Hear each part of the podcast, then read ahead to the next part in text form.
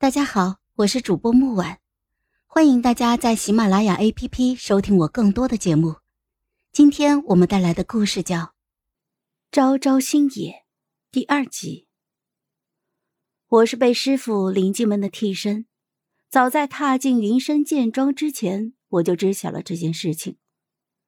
师傅有个女儿，名叫苏灵儿。幼年的时候，师傅带她下山游玩，魔族暴乱四起，师傅为民请命镇压魔族。那是一段血雨腥风的日子。一切尘埃落定，众人才惊觉，苏灵儿不见了。师傅无比的自责，多年来寻找爱女未果。途中巧遇了命运多舛的我，而在见到师傅之前，我先是遇见了风素。初见时，我还有小五，正和一群被人贩子拐卖的小叫花子抢吃的。几天没吃饭，我饿狼扑食一般的死死护住那个在地上滚了不知道几圈、已经被踩得面目全非的馒头，然后他就出现了。后来我想。如果初见时他没有朝我笑，最后的结局是不是会不一样呢？他丝毫没有嫌弃我的野蛮粗鲁，而是将怀中仅剩的干粮让其他人分食，然后拿着一块酥饼，诱惑小狗似的朝我招手：“你手里的食物脏了，吃了要闹肚子，吃我手里这个好吗？”少年眉目明艳的朝我笑。一身纤尘不染的校服，长剑凛凛，墨发被玉冠梳起，剑眉入鬓，清瘦疏冷。记忆里，父母早逝，带我走的亲戚朝我笑，是惦记我这张年幼便已出落的恬静标致的脸，取得我信任，将我卖给地主家傻儿子做童养媳。人贩子拿着馒头。朝着脏兮兮的我笑，是看中了我还算健康的身体。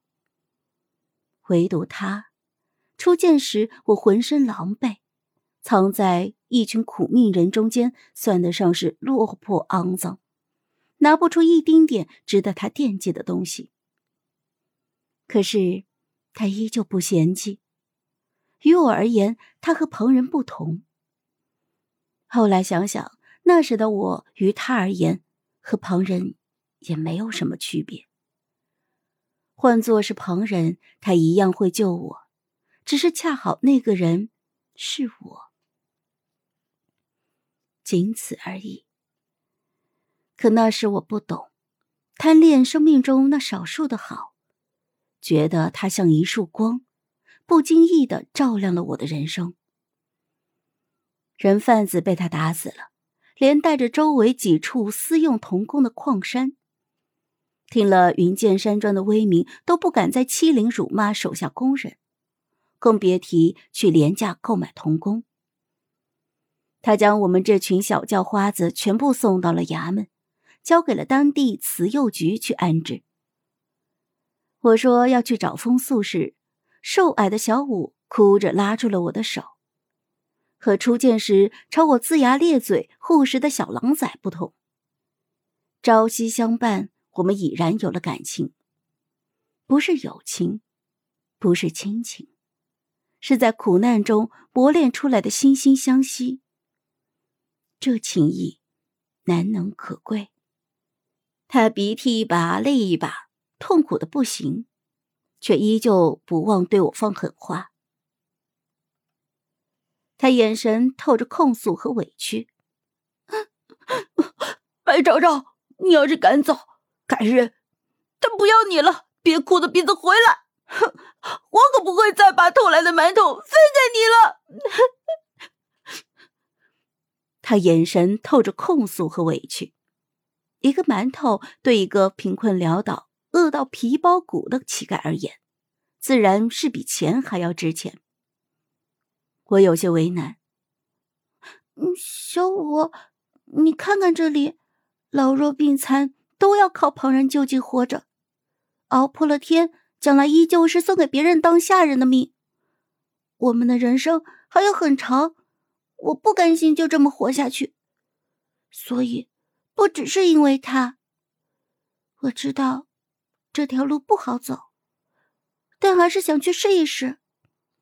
嗯，小五，你要好好的，我们都要好好的。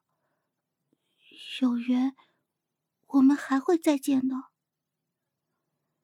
最后，我将怀里私藏的所有值钱东西偷偷塞给了他，转身走的时候义无反顾。小五声嘶力竭的哭着，可是我不敢回头。在黑暗艰涩中摸爬滚打，虽然过惯了苦日子，但是我不想对生活妥协。所以，这仅存的甜头，包括我对未来展望，我都想紧紧的抓住，一点都不想松手。偷偷跑出来跟着风速，被发现之后，他将我送了回去。我不气馁，来回几次，他也就苦笑着妥协了。风速不止一次的问我为什么不洗脸，一身脏兮兮的装扮，没人会喜欢的。他光鲜亮丽，意气风发，自然没有见过人性彻底的黑暗，所以也就不会知道，我穿着打扮越脏。越是被人嫌弃，越是不会有人打我的主意。他说：“我这是歪理。如果有人愿意喜欢，有人愿意对你好，但在看到你第一眼时也会望而却步的。姑娘家就应该干干净净的。可是，在遇到喜欢的人之前，我首先要活着呀。”好了，本集故事就到这儿。我们下集见，记得订阅和点赞哦！如果你有喜欢的故事，也欢迎在留言区告诉我们。